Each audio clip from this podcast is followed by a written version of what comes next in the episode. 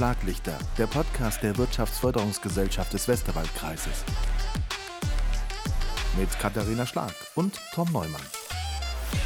Katharina, hi. Hi Tom. Grüße dich. Wie geht's dir? Gut. Hast du Zeit? Gerade ja. Wäre dir deine Zeit wert, jetzt einen Podcast aufzuzeichnen? Hast Total du Lust? Total gerne. Ich kann mit meiner Zeit gerade nichts Schöneres anfangen. Oh, das klingt super. Und damit sind wir auch schon genau beim Thema. Die Sendung heißt Was ist meine Zeit wert? Warum ist das unser heutiges Thema? Das hat mehrere Komponenten. Mir begegnet dieses Thema auf ganz unterschiedlichen Ebenen in der letzten Zeit und deshalb habe ich es heute mal mitgebracht. Finde ich sehr spannend und du hast uns auch ein Zitat mitgebracht. Ich muss sagen, den Klassiker, den kenne ich. Also Zeit ist Geld, ne? Das sagt ja irgendwie jeder. Natürlich wäre das viel zu langweilig, wenn du das mitbringen würdest. Dein Zitat heißt, wer sagt, Zeit ist Geld, hat den Wert der Zeit noch nicht erkannt. Wo kommt denn das her? Und warum ist dir das heute wichtig? Den Ursprung kenne ich tatsächlich gar nicht ganz genau. Also ich weiß nicht, wer es im Ursprung äh, gesagt hat ich bin drüber gestolpert und mich hat es irgendwie angesprochen. Ja, Zeit ist Geld. Das, wie du sagst, kennen wir, glaube ich, alle, dieses Sprichwort. Aber ich glaube, dass das Grenzen hat und dass es einfach eine Dimension quasi bei der Zeitbewertung gibt, die jenseits allen finanziellen äh, liegt. Mhm. Und darüber wollte ich heute mal ein bisschen mit dir quatschen. Begegnet dir das oft, die Fragestellung, äh, der Zusammenhang zwischen Zeit und Geld in deiner Arbeit als Geschäftsführerin der Wirtschaftsförderungsgesellschaft? Mm, also der Zusammenhang zwischen Zeit und Geld immer nur indirekt. Also wir erleben das häufig in Beratungsgesprächen, wenn es darum geht, dass ich sozusagen ein Preisschild an meine Zeit heften muss. Und mhm. da wird es für viele einfach ganz, ganz schwierig.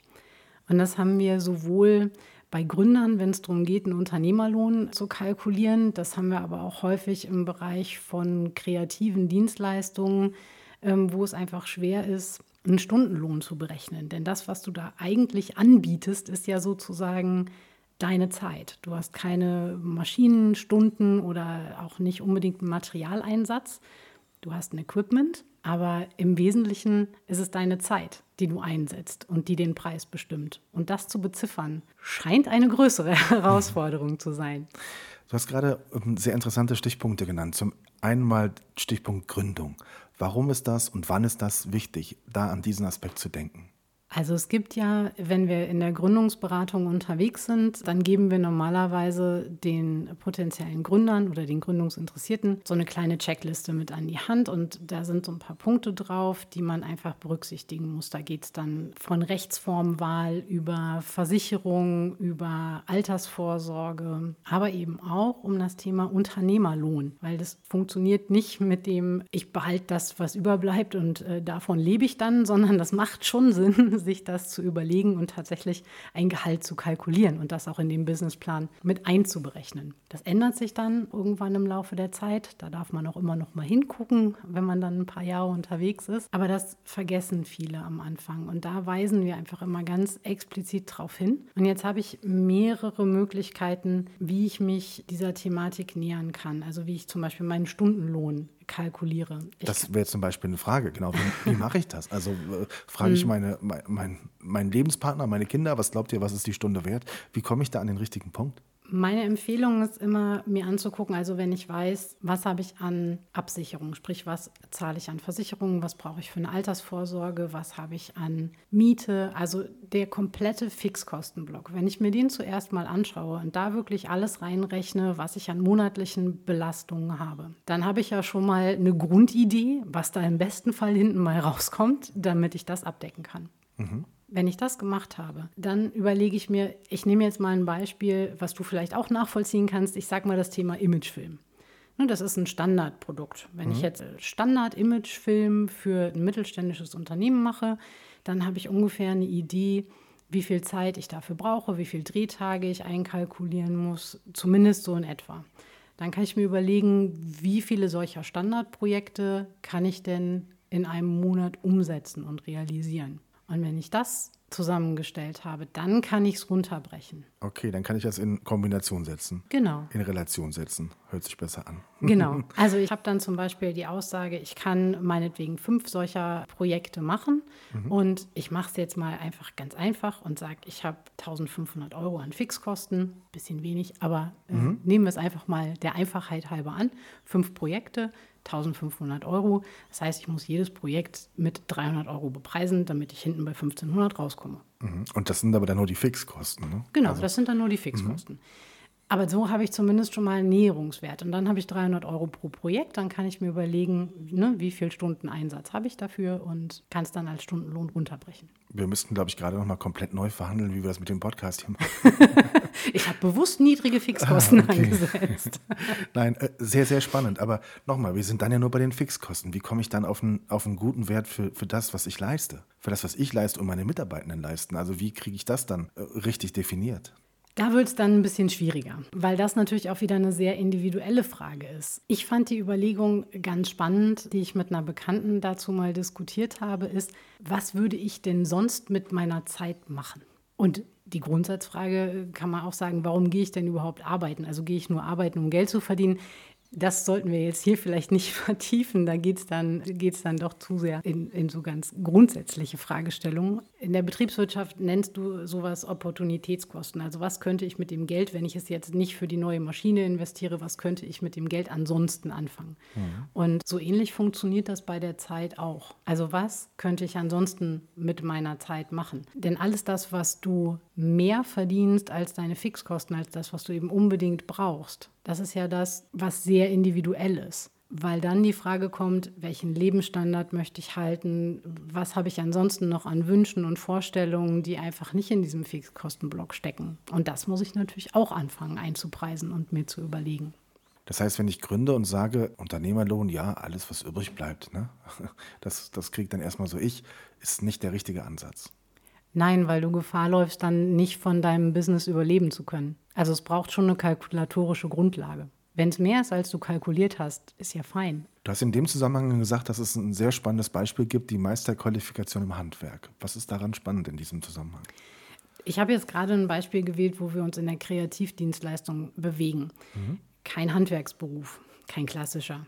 In den klassischen Handwerksberufen mit der Meisterpflicht hast du in dem Fall den Vorteil, dass du solche kalkulatorischen Grundlagen lernst. Das heißt, du bekommst Werkzeuge an die Hand, mit denen du deine Kaufentscheidungen wirtschaftlich machen kannst. Das heißt, du kriegst eine kalkulatorische Grundlage geliefert, mit der du deine Entscheidungen treffen kannst. Für zum Beispiel Material, das du einkaufst, für Personaleinsatz, für die Berechnung von Maschinenlaufzeiten und so weiter. Und deshalb bin ich ein großer Freund der Meisterpflicht, weil ich sage, das Handwerk ist das eine, was du können musst und beherrschen musst. Aber wenn du dich selbstständig machen möchtest und wenn du auch Verantwortung für andere Mitarbeiter übernehmen möchtest, dann brauchst du auch ein gewisses Maß an kaufmännischem Know-how. Und da denke ich, dass die Meisterausbildung und Qualifikation da eine sehr, sehr gute Grundlage ist.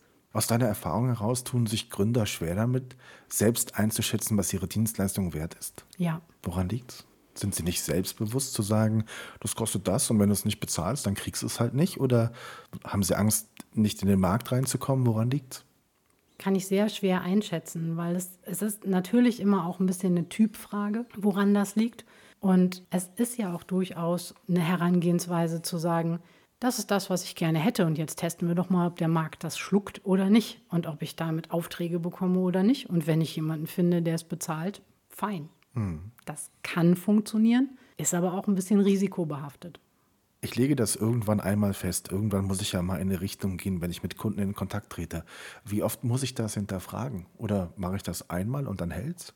Ich glaube, es gibt da keinen regelmäßigen Turnus, wo ich jetzt sagen würde, dann sollte man da nochmal drauf gucken. Es ist immer eine Frage, hm, wie verändern sich meine Rahmenbedingungen, wenn ich zum Beispiel Mitarbeiter einstelle. Dann hat das teilweise Auswirkungen zum Beispiel auf meine betrieblichen Versicherungen auf die Versicherungssummen und damit auch auf die Versicherungsprämien. Das heißt, ich kriege eine Veränderung in meinem Fixkostenblock. Und dann muss ich irgendwann schon gucken, ob das alles noch stimmig ist und ob das alles noch funktioniert. Sehr, sehr interessant. Wir hören mal ganz kurz rein in die WFG-Likes und dann sprechen wir weiter. Die Transferstelle IT-Sicherheit im Mittelstand ist Teil der Initiative IT-Sicherheit in der Wirtschaft im Förderschwerpunkt Mittelstand Digital und bietet Unterstützung sowie ein Netzwerk rund um dieses Thema. Weitere Infos unter tisim.de, kurz TISIM. Liebe Katharina, jetzt gibt es ja auch noch die Seite der Gehaltsverhandlungen. Also wo packe ich mein eigenes Preisschild hin und wie hoch ist das? Wie geht man da am besten vor? Das ist ich, Entschuldigung, ich muss kurz lachen, weil das ähm, erinnert mich immer so ein bisschen an die erste Unterhaltung mit meiner Mutter, die ich zu dem Thema geführt habe, weil ich irgendwann auch gesagt habe, hm, die haben nach meinen Gehaltsvorstellungen gefragt und da muss ich mich jetzt mal darauf vorbereiten. Ich weiß gar nicht so genau, was ich da sagen soll.